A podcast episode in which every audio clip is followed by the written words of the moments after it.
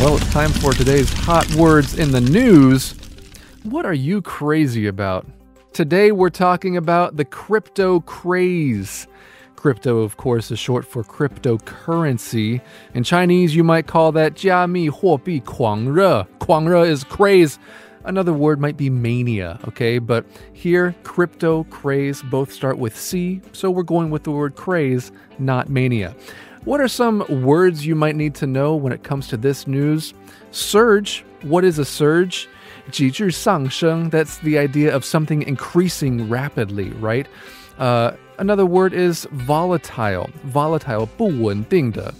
You might think of the word unstable when you think of 不稳定. Well, volatile is another one of those words. When I think of the word volatile, I also think of the Chinese 善变, okay? Because if something is fickle, fickle is 不稳定的,对不对?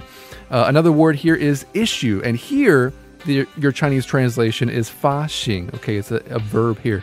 So let's get right into it. We read the pandemic has led to a global surge in buying cryptocurrencies despite their stock prices being highly volatile. The launch of new cryptocurrencies later this year, like Diem, backed by Facebook, may lead to more large companies issuing their own digital currencies. Well, everyone has different opinions about cryptocurrencies. What do you think about this? That's all the time we have for today's Hot Words in the News.